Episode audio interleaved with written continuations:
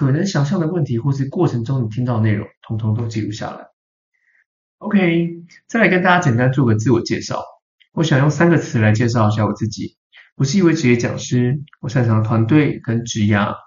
第二个，我也是一个新创的辅导顾问，我协助企业做组织的发展，也有帮忙做招募、做培训，啊，以及有时候他们公司会有一些策略面的问题，会找我一起来讨论。第三个，有一些大型的活动、大型的课程，那这时候我的角色，我可能会负责整个课程，我们称为专案。因为有时候课程是一天，有时候课程是两天，它前后的连接、中间的串接，我会负责去规划还有执行。所以我也是一位专案经理，不同的角色在不同的工作场合啊，会有不同的角色呈现，所以这都是我。那也邀请你在这个课堂开始前想一下，你的三个关键词是什么？那或是用哪三个关键词来形容你的特质？如果今天到了面试现场，我们现在就是面试现场，我现在就是问，哎。请问在荧幕前的同学，你可不可以用三个关键词来介绍一下自己？好，有可能你现在一阵静默，哇，这怎么这么突然？没错，幸福就是来的这么突然。所以那三个关键词会是什么？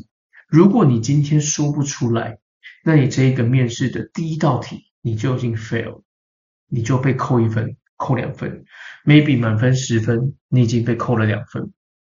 但你你要想你的基准点是什么？什么第？从几分开始？所以三个关键词很重要。那我们在自我介绍过程中，我觉得这是一个非常非常重要也基本的事情。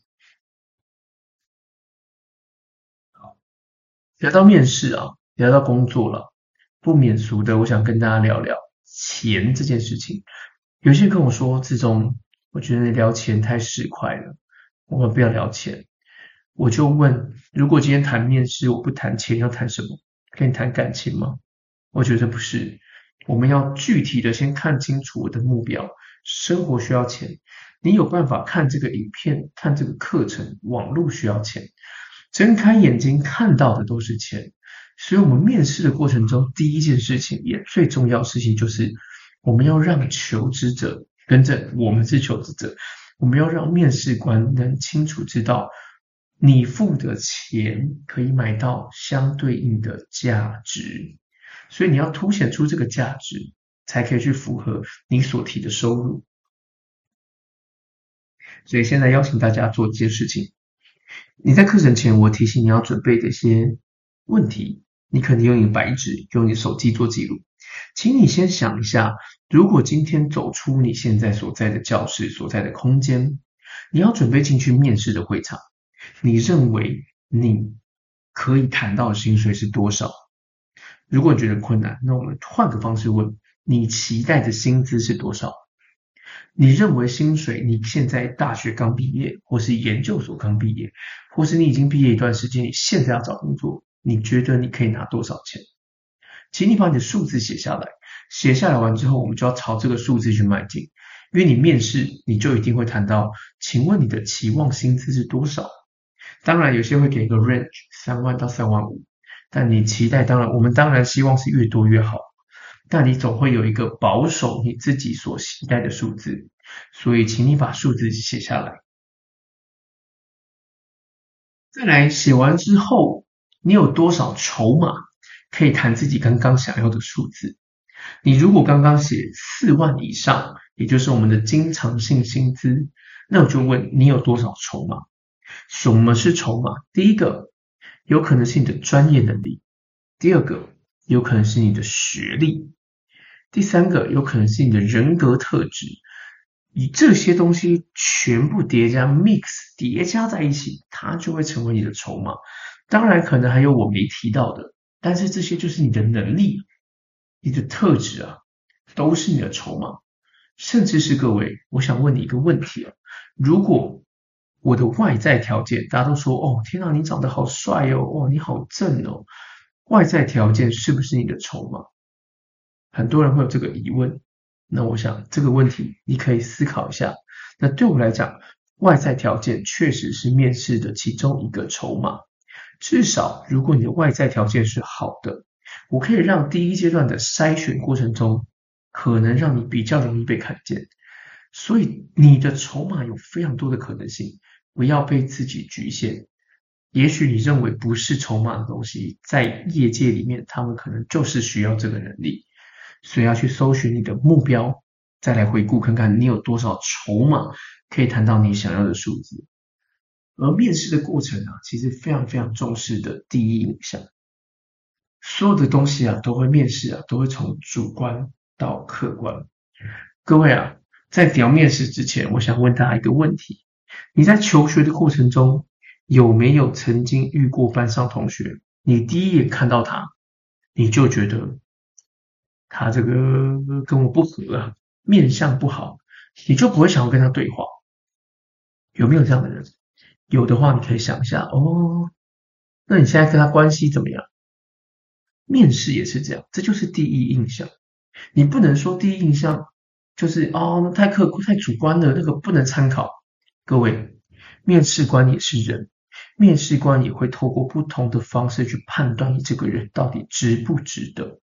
所以，面试代表第一印象，你的视觉的给我们的感受，或是你肢体所呈现出来的样子。这就是第一印象，而第一印象决定的时候呢，其实有一个关键的要素，我们称为五五三八七，百分之五十五来自肢体，来自视觉，百分之三十八来自你的声音跟语调，百分之七来自你说话的内容。我们广义的来区分，就是视觉、听觉以及文字的内容，去呈现你这个人。也就是当你走进这扇门的时候，我的对你的第一印象，视觉上，第一个穿着，第二个你的肢体，再来你就会对话，您好，再来你才会讲你的内容，我是某某某，所以这是决定第一印象的关键，所以你你必须说，视觉上的感受确实是一个很大的开始，再来才是声音，再来才是内容。所以我们要让自己慢慢从主观走到客观去准备。所以为什么面试大家第一时间说至少要穿正式的服装？我们先表达出我们的诚意以及对于这个面试的尊重，再来才是去准备不同的内容。那百分之七的内容不是说不重要，而是第一时间你会关注到，会比较偏向视觉、肢体的语言。那百分之七的内容，当然你前面都准备好。刚刚百分之七的内容也是很重要的，不是说啊占百分之七，所以我就前面的百分之九十三做好就好啦。No no no no no，完全误会这个意思了。那再来面试时的肢体跟眼神呢？很多时候大家说眼神怎么看，或是肢体语言怎么表演，所以先问你，你觉得什么是肢体语言？把你认为的、想象的，通通都可以写在你的记录本上面。你认为什么是肢体语言？有可能肢体语言，哎，眼神是不是肢体语言？手势是不是肢体语言？走路是不是肢体语言？头歪，手叉腰，手叉肩膀，是不是肢体语言？通通都是。那如果你跟面试官对话的时候，手要摆哪里？我们讲说手是肢体语言。第一种啊，如果我们现在比较拘谨一点，你就可以手摆在桌子底下，然后看着对方。那如果你开始稍微有一些自信，你要做一些记录，手就可以摆在桌上，身体啊微微向前倾，向前倾呢，跟他拉近一点点的距离，表示你对他的东西内容好奇，想去了解。你总不能完全靠在桌子，靠在椅子上，所以你会身体微微向前倾，然后双手可能会放在桌上向前看，所以你可能会从摆在你的大腿上，再来到桌上。再来对话时，面试啊，眼睛要看哪里？各位啊，很多时候大家眼睛都不敢直视对方，因为你会怕尴尬。所以眼睛在看的时候呢，眼睛你不要对眼睛，你眼睛啊对着他的那个眉毛中间，或是说人中，或是鼻子，也就是你的眼睛到你的鼻子人中这个区块，是你在看的地方。所以你这样看的时候，你近距离看哦，当然你不能看到嘴巴，因为距离比较近。你要看嘴巴，你的视线会有点点上下落差。所以看的话，你可以看眉心或者看鼻子。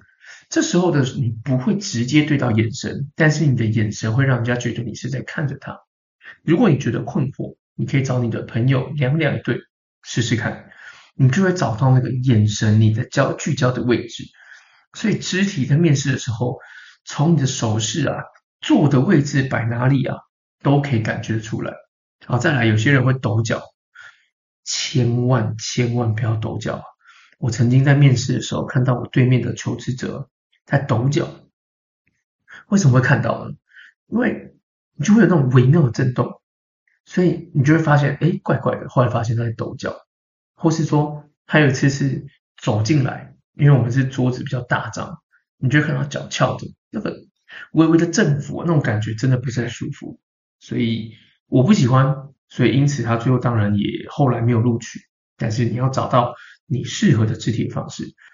那肢体完之后呢，再来就是语言对话过程中，你会不会有常见的赘字或口头禅？在面试的过程中，那对，嗯啊，然后我觉得，我认为啊，其实哦，其实我那个工作哦做得很不错，对，其实我也是很认真，然后。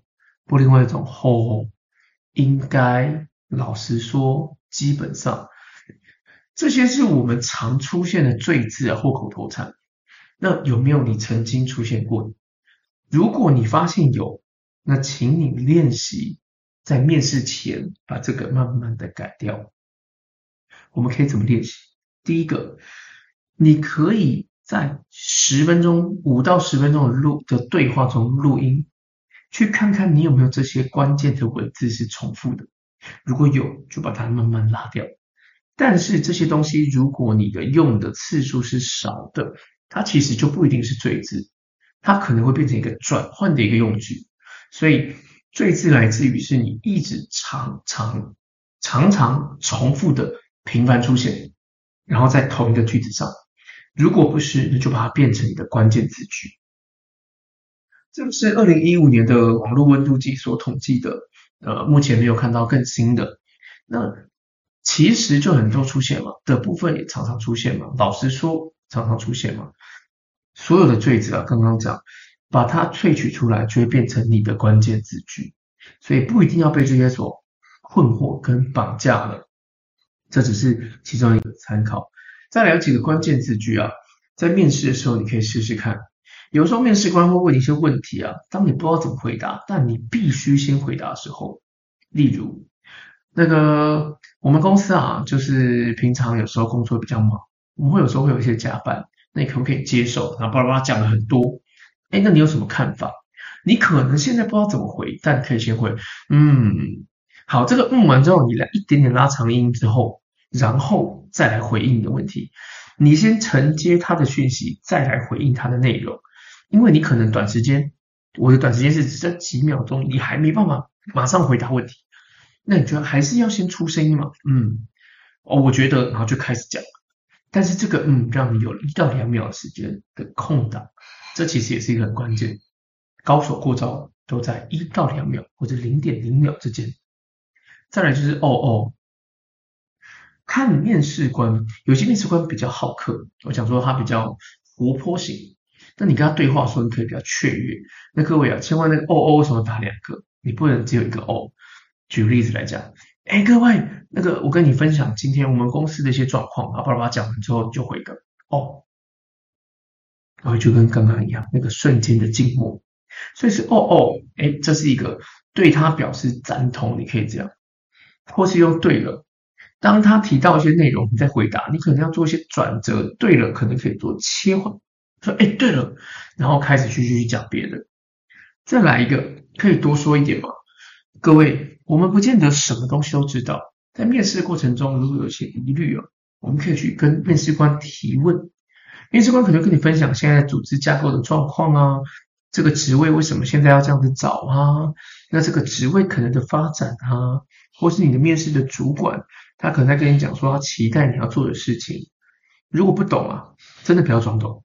如果不懂，你就问；如果不懂，就说。那你可以问他说：“哎，可不可以请你再多说一点这一块的部分？我真的不太了解。”老实就是最好的武器，因为你用一个谎，你就用千千万万个谎去圆。所以在面试过程中，不懂就不要说。对对，我知道我也懂，千万不要装懂。所以可以多说一点嘛？这是一个关键词句。再来，我也是耶。有时候你要创造一些共鸣，在面试过程中让他对你好奇，再来产生共鸣，我觉得这是很重要的。但是呢，也不要觉得面试聊得很开心就百分之百会录取。面试过程中你在观察他，他也在观察你。他有时候要营造的是这个气氛，让你觉得很棒，你投入在这个过程中，但是他不见得是完全的认同，所以你也要小心。最后一个就是真的。呼应对方的对话，那你可以用真的来回应，但不要太浮夸。例如真的，这就有点点过度浮夸，所以嗯，真的诶，就之类的啊。我相信有一些那个对话过程中，你一定会知道这个人给你的感受，所以用这个感受再去判断你要怎么去回应他，那你就会更加清楚这些字句怎么用。所以就是五五三八七，所以话不在多啊，要精准。动作不在多，要清楚，每一个声音跟动作都代表你自己。面试的过程中就是一个大型的一个表演现场，你要表你表现你自己最好的一个状态，让面试官觉得非你不可，让面试官觉得哦，今天学到的是我赚到了。再来，我们想来聊聊看懂职缺的拆解跟说明。以下的案例啊，我都会用一零四来做举例。因为我跟一零四比较熟，那熟的原因来自于我过去的工作都是用一零四的平台，所以我也比较习惯用一零四。好，好，我们用一个公司的一个人力专员的工作。好，你会看到打开来会有很多的页面，就大概长这个样子。工作内容啊，然后工作说明啊，或是附加条件啊，你会看到这一整个左边这个栏位啊，都是讲工作叙述。这个我们称为 JD（Job Description） 职务说明书，或者是工作内容，它会写很多漏漏的。那你要取一个关键的内容是什么？当你都看完之后，你要先找它的工作内容是什么。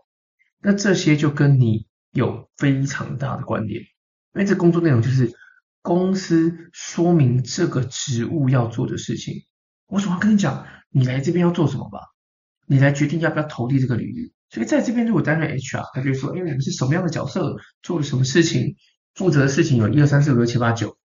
OK，公司已经先讲清楚他的条件了，说：哎，我要做的事情是这些。那你要做什么？你的履历表跟你的面试的过程中，你要跟我讲，你具备什么能力啊？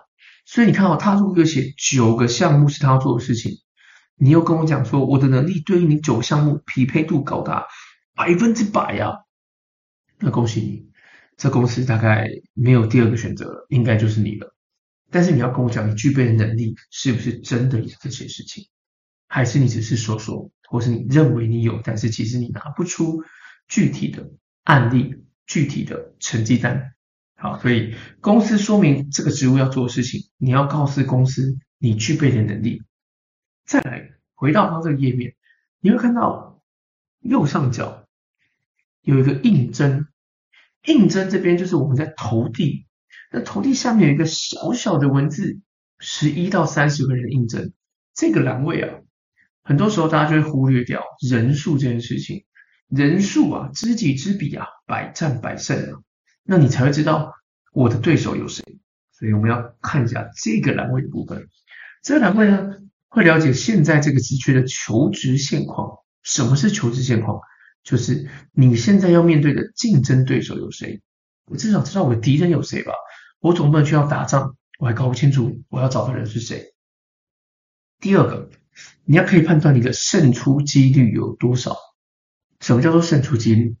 我自己的条件我还不清楚吗？但我不清，我要清楚是别人的条件呢。所以点进去看，你会发现哦，在这个里面有学历的分布，性别的分布。还有年龄的分布，所以你看说，哎，我是大学毕业，应征这个职位，资深专员，哦，可能会比较挑战。因为硕博士也有占十八趴。嗯，那但是这个部分你要回去看他的其他条件是什么，他有没有特别限制说，我希望找大学毕业的人。那如果没有，你是不是就可以朝这个方向去？再来，他也会有工作经验的年资分布、语言能力、技能分布、证照跟科系。所以你会发现，当你在看进去的时候，你在面对竞争对手，你其实会相对清楚你要跟什么样的人 fighting，而不是自己在。盲猜盲测，然后自己靠自己的想象。所有的面试过程，我们用事实来说话，不要用感觉来说话。所以我知道了，有这些人是我的竞争对手，那我可能更可以知道，哦，那我可能应该具备什么哪些证照，我更容易提升我的竞争力，我才可以创造我的价值。再来面谈筛选啊，我们分为四个阶段。第一个呢，我想专业能力要合格。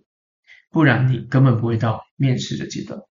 面谈，面谈完之后呢，再做人资筛选，专业能力合格，人资会初步一个筛选，看你的履历表 O 不 OK，再来会看你过去到现在的成长，以及你的目标是不是够明确，对于这个职务的了解。到面试过程中也会谈这些问题，你的专业能力是不是吻合我？那人资在筛选过程中就会看你的人格特质。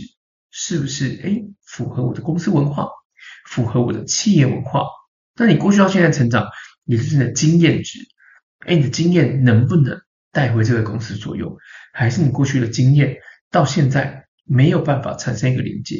举个例子来说，我过去是一位国中老师，我在国中代课，但我教的是童军，可童军跟人资就没有什么绝对的关联。那我要创造去找到这个连接。我在于童军的教育现场学东西，能不能用在人资的教育训练、培训上可不可以用？选人上可不可以用？这就是我要面对的课题。所以，同样的，如果你过去的一些经历跟你现在的工作可能没有什么直接的关联，那就去找间接的关联。所以，面试的过程中，我们就会用这种方式去做一个筛选。那你到底有什么是值得？可以提出来的，这个你也要思考一下，可以把你想到的内容都写在刚刚的记录纸上。而这个过程，我们筛选，我称为，我们把它变成是 KSA。K 代表是 knowledge，S 呢代表是 skill 技能，A 代表态度 attitude K S A，。那这是所有在面试过程中大家会看的主要的构面。你有没有具备相对应的专业知识？你有没有对应的相对技能，也或者是证照？证照可能跟技能跟知识都有关。再就是你的态度，态度可能跟你平常的习惯有关，跟你参加的一些活动有关，然后跟你担任的角色有关。再来最后一个，很多时候大家会忽略，我把它加一个 E，叫做 KSAE，那个 E 就 experience 你的经验。你过去的经验真的不会白费。有人讲说十年磨一剑，你可能过去有累积你的东西，但那把剑啊，你要在面试的时候拿出来。你磨得再利呀，你都是要把那把剑拿出来。如果你觉得你现在的剑钝钝的，但至少要知道你正在磨，那这就是你的经验值。经验值有多有少，但是你千万不要在面试的时候。自己说啊，没有啦，这些经验其实真的不重要啦，所以哦，那个好像没有什么东西有，请你把这个态度收起来。你可以谦虚，但不要把自己放得这么低。你的经验，你如果跟资深的比，你绝对比不过。但如果我们要找的就是一般的人，那你的经验绝对有它的价值，所以千万不要小看自己。所以我们的 KSAE。知识、技能、态度，再加上我们的经验，我们无法猜测面试官的想法，唯有专注才是唯一的解。很多时候，大家都会跟我说：“哎，那个面试官到底怎么想啊？”哎，我每次聊完之后，我都觉得很开心，但是就没有录取耶。我们没有任何人可以跟你说这个面试会怎么样，因为都是人在面试。就算你很结构性的面谈，你最后的判断有时候还是会因为主管的一句话而有一些改变。所以专注当下才是唯一解。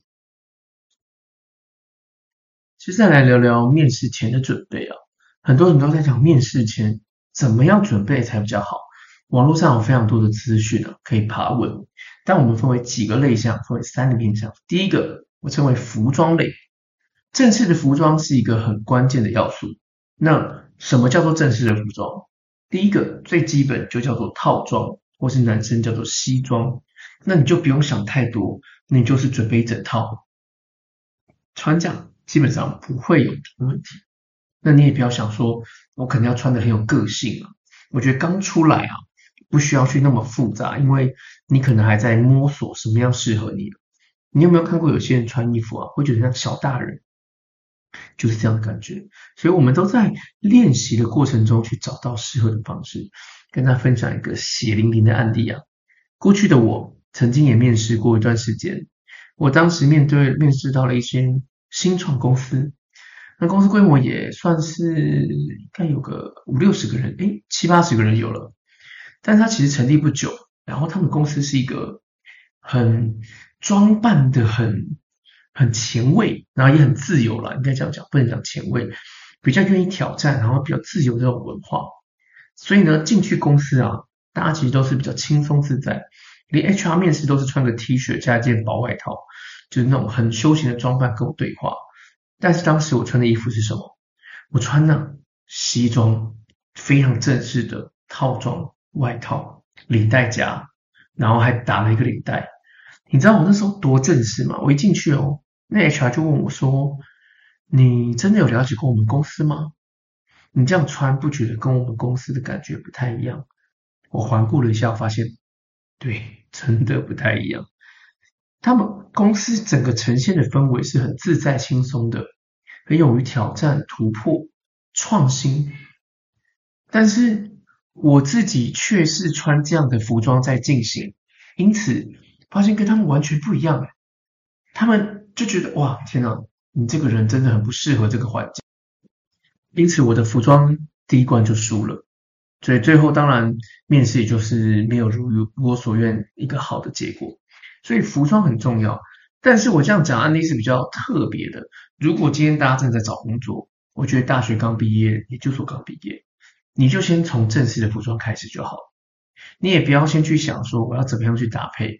宁可先走正式，再来去调整你的风格。再来第二个面试前啊，你一定要去收集好所谓的资料，公司产品、组织、文化，甚至是新闻。有一些人会想说，哎，我都已经查好我的利银行上面的资讯了，我为什么还要去查公司的新闻跟文化？对话的过程中，如果你更了解公司，你就比别人多了解一点，你就更有机会往前进。公司的产品，它会成为你们公司营运的一个核心关键。所以你了解公司产品，不管你做什么，公司产品就是公司获利的条件了。所以你要了解公司为什么可以发展成这个样子，它卖的东西是什么？有可能卖的是有形的，有可能卖的是无形的。再来组织，组织会跟你的发展有很大的关联。你的发展，你可以说，哎，往上上面如果有缺，我才可以递补，还是公司组织的会怎么发展？文化核心价值，这个是一个你可以去了解的，他们会成为一个什么样的人，什么样的一个公司？那新闻就是最近的时事，有没有哪些事情是你错过的？也许在面试的过程中，搞不好面试官就会问你，哎，最近你对于新闻上有没有看到我们公司？哎，那你如果看到了，那就刚好中。再来，人力银行上面，也就是数字银行所刊登的条件，它有可能工作内容有可能有加分条件，这些东西都是你应该要放进去的。你可以去了解，而且你必须要熟悉人力银行上所刊登的每一项资讯，有可能工作内容有可能会有附加条件，这是很清楚，你一定要特别去留意到的。有些人会用加分，有些人会用附加，那这些就会成为你的往前推进的一个关键因素。不然，这么多人面试，这么多人都想要进来，为什么非你不可？有可能就是那些加分条件就是你所具备的，因此你就会获得这个工作。再来啊，收集资料啊，有一些关键的一些面向可以着手。第一个，我还是推荐《经理人月刊》，我推荐的非常多了，应该不能讲，我一次把它让大家看一下。《经理人月刊》、确实杂志、商周，这些都是属于杂志文章类的，它网络上有一些免费文章，你可以看看它有没有在叙述这些公司它的发生的事情，它可能为什么成功，或是它如何从一代创业到二代接班。你去看看过去的历史，你更能了解这公司到底会成为什么样的一个人，什么样的一个发展。那台湾就业通也上面有非常多资讯，跟台湾的一些职缺可以上去了解一下。那 Yourator 跟 LH 平台是近几年哦，我开始有接触到的。那你可以去了解一下，诶，他们上面有很多的一些专栏啊、实习啊，跟一些职缺的内容。搞不好，其实你了解到之后，你更可以清楚知道从不同的面向去认识这间公司。而 IG 跟 FB 是我们现在常用的，当然现在可能会有多了个小红书、抖音，但我还是觉得有一些资讯上，IG 跟 FB 其实会蛮多的。你可以去看看别人怎么评价这间公司，收集不同的资料。现在有一些公司啊，已经在 IG 跟 FB 上去做招募了，所以你可以看看。现在的市场跟以前市场是不太一样的。再来呢，可以从人力银行上去着手。人力银行上都会刊登基本的公司网站，可能会揭露公司人数，还有公司的一些核心价值文化跟公司的官网。如果你在面试前这些东西你务必要看清楚，你才会了解这个职缺到底它有可能要做什么事情，或是有没有可能公司有其他的规范。在104上，在人力银行上是没有说明的，务必要去了解一下。而面试的时候应该要带什么？很多人说啊，面试除了服装以外，我是不是要带笔电？还是还是我一定要带作品集？我现在来跟大家说说我的想法。第一，你必须要带的是你自己的履历表。有些人会问我说，可是 HR 不是都自己会印一份吗？为什么我们还要还带？你带的是备用的，备额不一定要用，而且你的履历表，如果你有一个人力银行的版本跟你自己制作的版本，你可以带你自己制作的版本让 HR 去看，那你的客制化就会成为你的亮点。再来，为什么特别标示铅笔盒跟笔记本？有些人在面试的时候就觉得，我就是去聊聊天呢、我有需要做记录吗？我有需要做笔记吗？跟各位讲。做笔记啊，是一个小小的技术的，或是小小的战术。当你在对话过程中，你会发现有一些东西讲的是你不懂的，那我能不能把它记录下来？这时候你的小小的笔记本就可以产生作用。你可以说：“哎，不好意思，这些问题我真的不太清楚。”那我可能我可能记录下来，我之后也可以作为参考。这个表现什么？你在于当下问题的记录跟认真，会让我觉得，嗯，这个人加分。所以笔记本跟笔啊很关键啊，一定要带着。而且有一些问题你真的不会，搞不好在未来的工作上会遇到，记下来。那再来，什么东西我觉得是不一定需要带的，成为选修的。那笔电跟作品集，看你的应征的角色跟工作内容，你需不需要带这些？但是以我来讲，我自己只要在工作上，我一定都会带笔电在身上。如果他需要什么资料，我都可以马上的秀出来，可是每一个的角色科系跟做内容不一样，所以有时候作品集不一定能在电脑上秀，也许我就会自己把它印出来。我看过人家印一本作品集，所以这个东西啊，回归到你的角色所做的事情是什么，再来看看我有没有需要都带着。而再来面谈的一些技巧类型啊，跟大家也简单分享其中一个方式，叫做 BAR 的面谈法。你可能有听过一个叫做 STAR 的面谈法啊，其实它也是相似的。那 BAR 呢，第一个 BAR 的 B 代表 background，你在谈的过程中先聊聊你的背景啊，你做了什么？你的背景是什么啊？什么科系啊？什么社团啊？什么系学会啊？甚至是什么家庭，所以导致这样的一个行为，或是导致这样的决定。所以第二个 A 呢，B A R 的 A 就代表 act，你的行动是什么？你做了什么事情？你有背景，做了什么事情？最后一个，你有什么结果？你的 R 就是 result，你做了什么事情？所以背景、行为、行动到结果。所以另外一个就是假设不同的情境，哎，如果遇到什么，你会怎么处理？有些有些面试过程中，他会问你假设性的问题，那你也不要怕答错。假设你是什么什么角色，你会怎么处理？如果你遇到什么什么问题，你会怎么处理？例如，我过去在面试 HR 的时候，我的面试有一个问题是：如果有一个员工，她现在怀孕了，可是她工作效率真的很不好，然后因此公司想要资遣她，请问如何处理？哇，这个哦，有牵扯到法规，也有牵扯到工作能力，那就是有一个是。法规在你怀孕的时候之前，我保障老公权利；之前的时候呢，我有一个之前的流程，所以你要用你的方式去回答。倘若你真的不会，那就说不会，你也不要因为你不会而开始产生慌张。所以自信的回应，这是一个很关键的。所以有两个方式：大的面谈法跟假设情境的回应，这些东西都是可以练习的。所以用这样的方式，让你对于面谈技巧。有一个初步的认识，那当然面试还有很多面试啊，包含压力面谈啊、团体面试啊。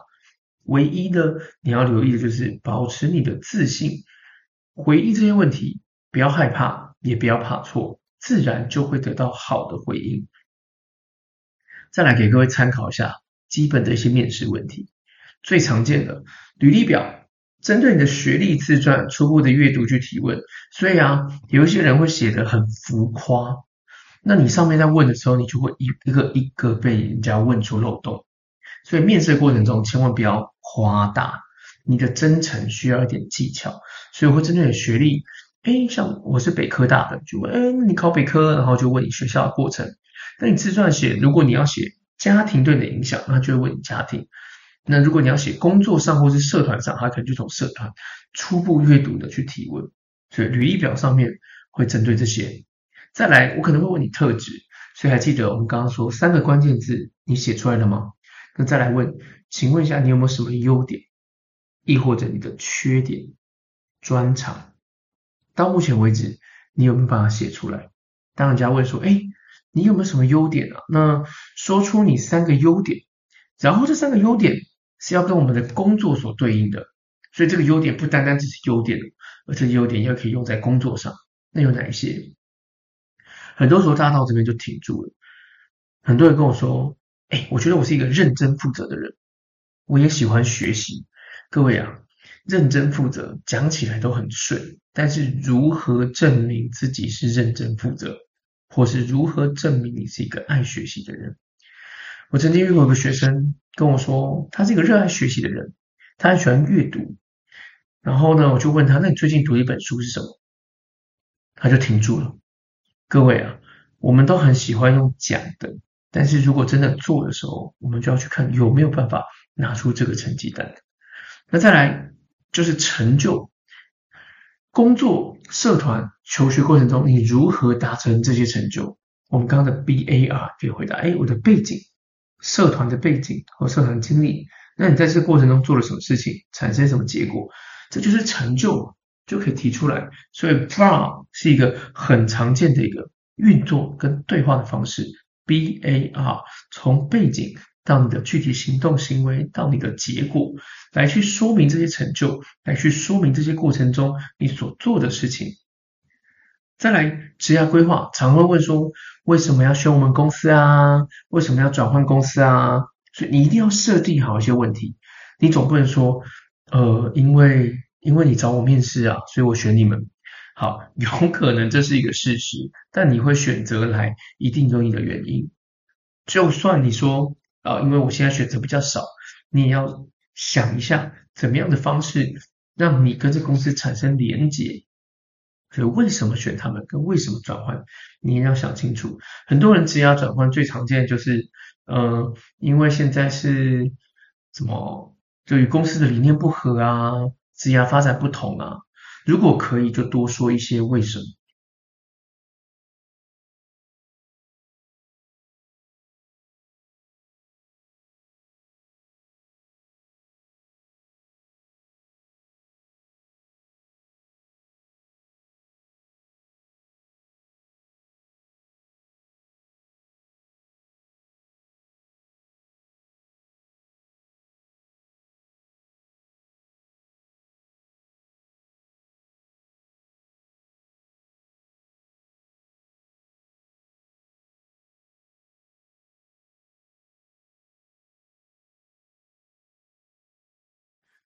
而上页其实有提到非常多的，不管是面试的问题，包括面试的挑战、你的薪资、你的期待，但其实我们归类几个点。人资其实很爱问几个问题。第一个，就像刚刚提到，为什么应征我们公司？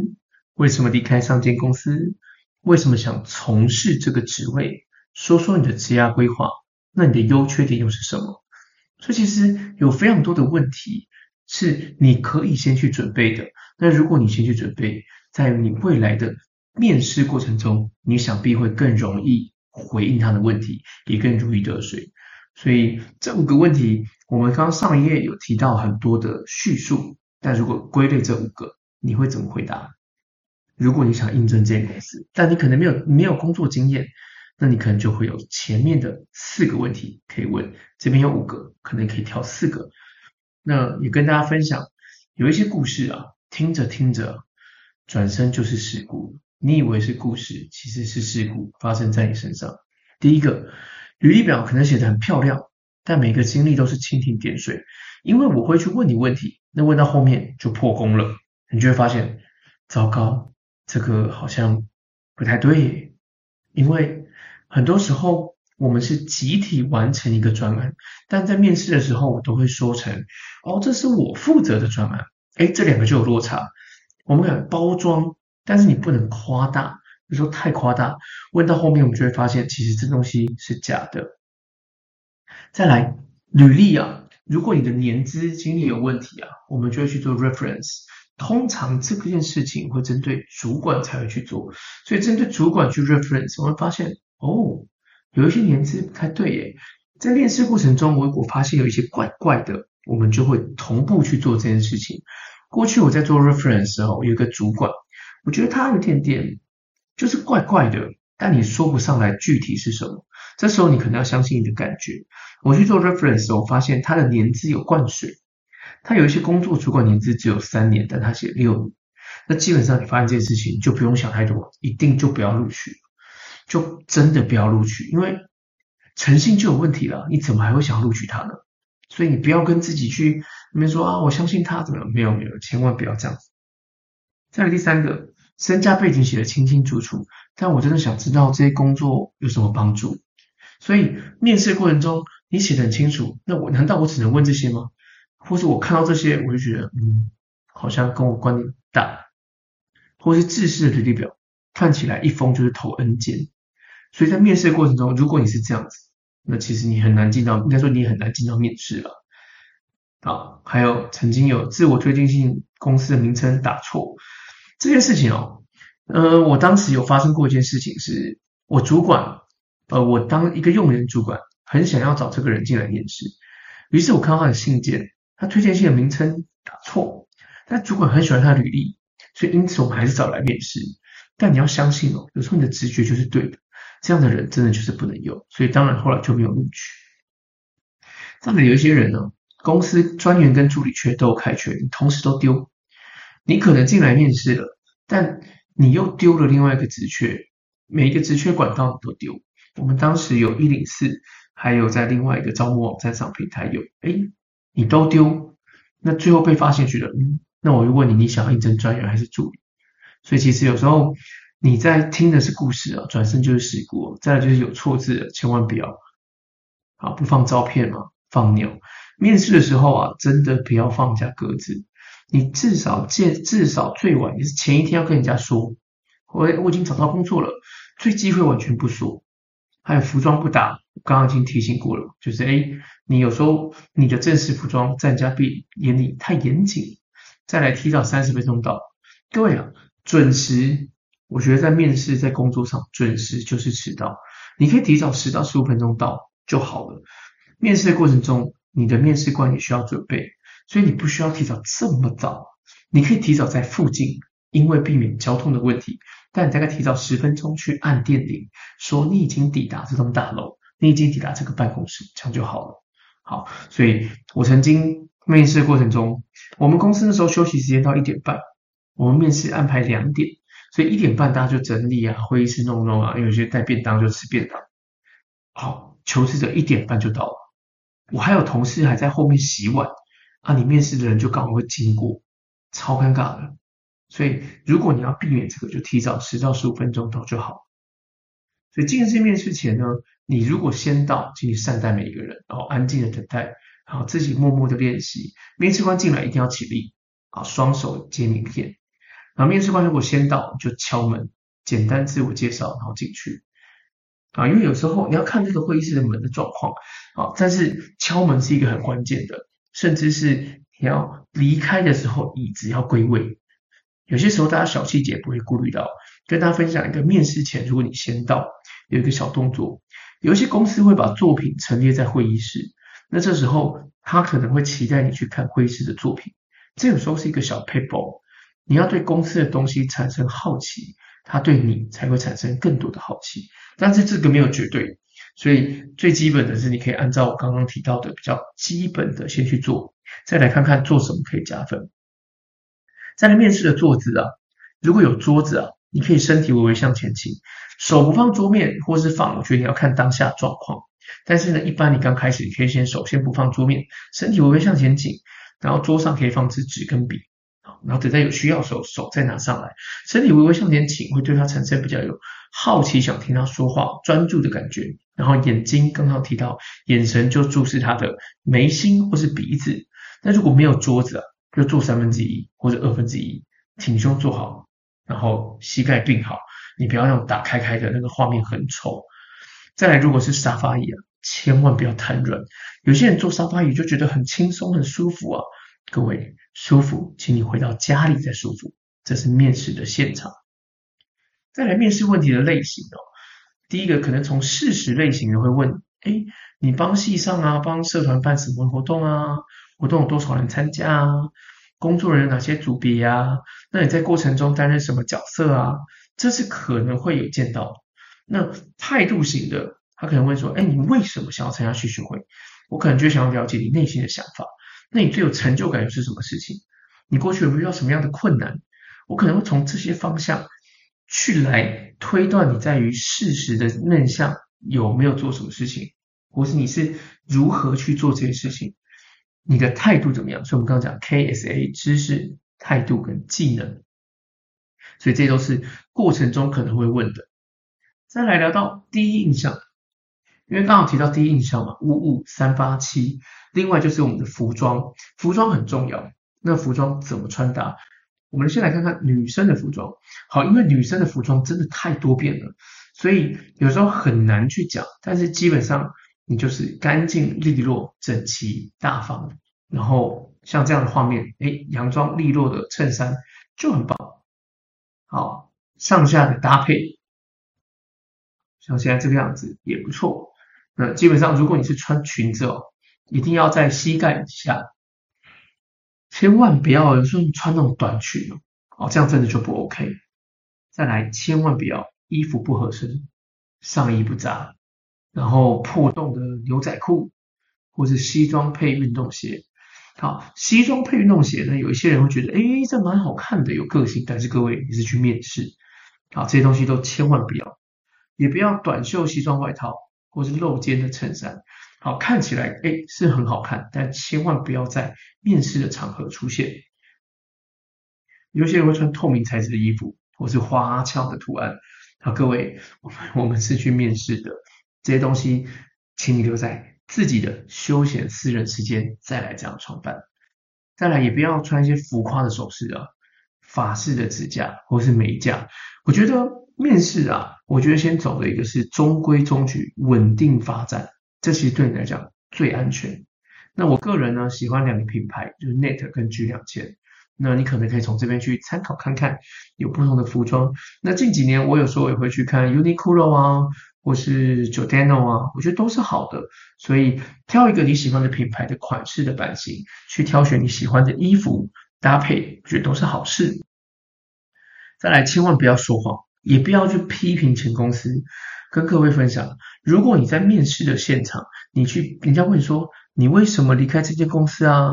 你是不是跟主管过去相处的不太好啊？或是你诶，他可能不会这样问，他会问，诶，你跟主管的相处都还愉快吗？是什么原因让你选择离职？好，他可能你可能就会说，哦，主管那时候对我不好，各位你就中招了。你如果大肆批评，其实我就会觉得，嗯，你的稳定性跟抗压性是不是不够？你这样去批评，我也不知道事情的前后因果跟真伪，所以请你保留中立，也不要泄露秘密。所以如果有这样的情况下，基本上你的面试之路会非常的漫长。再来，如果，有遇到这样的面试官，请你也不要觉得是你的问题，就把它 f 掉、贬掉。第一个，如果这个面试官真的没有礼貌，就是易怒、没有耐心、耐心差、批判性太强，觉得说哦，你这样就不对，这样就不好。那各位，我觉得我们自己来选择工作，我们也有选择的权利，不需要被面试官绑架。所以，如果是这样，就把他 fire 掉了。这个公司这个面试官可能就不适合你，或是这个面试官真的没有准备，叫错名字，现场才看履历，真的问很蠢的问题，那我觉得这公司可能也就参考吧。当做练兵，也有些人面试官会讲个不停，一直讲自己，然后炫耀自己的事情。我只能说，如果是这样的话，这个面试你就当做练，还是当做练兵。再来，如果有些人问很多私人的问题，特别问说，哎，你有没有交男女朋友啊？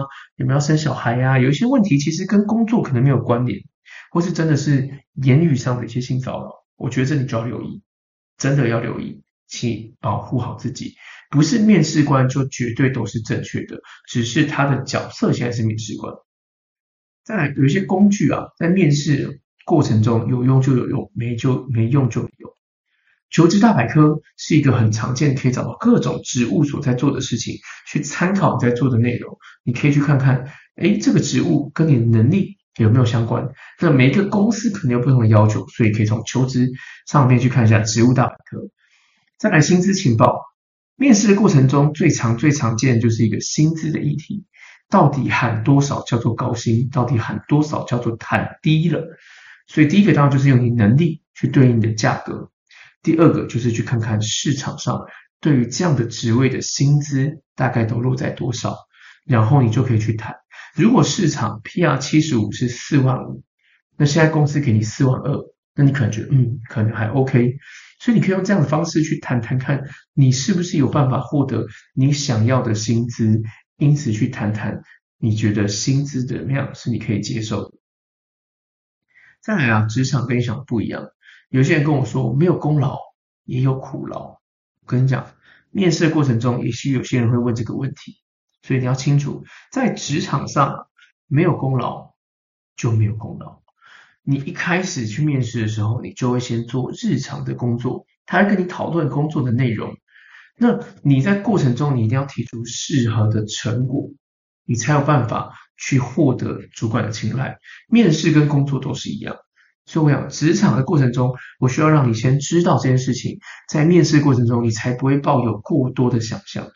日常工作先做完，做完之后，你才有办法得到好的成果，才有办法走到。核心的团队成为核心的一份子。那在这个过程中，跟面试的观点是什么？面试你一开始，很多人都会想说：“哎，我要成为主管，我要做出好的成绩，我要获得大的专案。”这个成果你还没有办法累积日常工作的样子的时候，你 routine 都没办法做完，我怎么让你走到好的成果，甚至走到核心？所以千万不要妄想一步登天呐、啊！面试的过程中更是如此，职场工作中亦是如此。而在过程中，有时候大家会因为你自己没有做好，而就产生了黑化，或是我们就真的就黑掉了。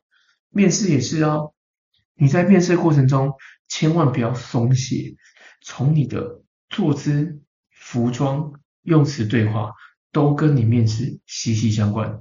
到这边，日常工作先做好。你才会有好的成果，那你才慢慢找到核心的团队。而过程中，如果你有一次黑掉，哇，跟各位讲，有时候你做错一次事情，大家就会记一辈子。而面试的过程中，你更是要把你前这一开始的准备，我们叫日常准备先做好，你才会在面试有好的成果，你才有办法走到人资的心，你才有机会获得这个工作。所以，面试的过程中，不要忘记刚刚提到的五五三八七。视觉上的呈现到三十八的听觉上、语言上的表现到内容上的成果，这都是面试是一个非常重要的。而最后，我想各位要懂得站在巨人的肩膀上，资源其实非常的多，你也可以去练习，你也可以找网络上的稿去看，但你如果没有练习，如果你没有去找寻资源，那都是空的。所以希望你听完，对你有一些些的收获。你可以把你的问题记录下来，一一的去确认。资源非常多，记得要懂得站在巨人的肩膀上。我们的课程到这边结束，谢谢大家。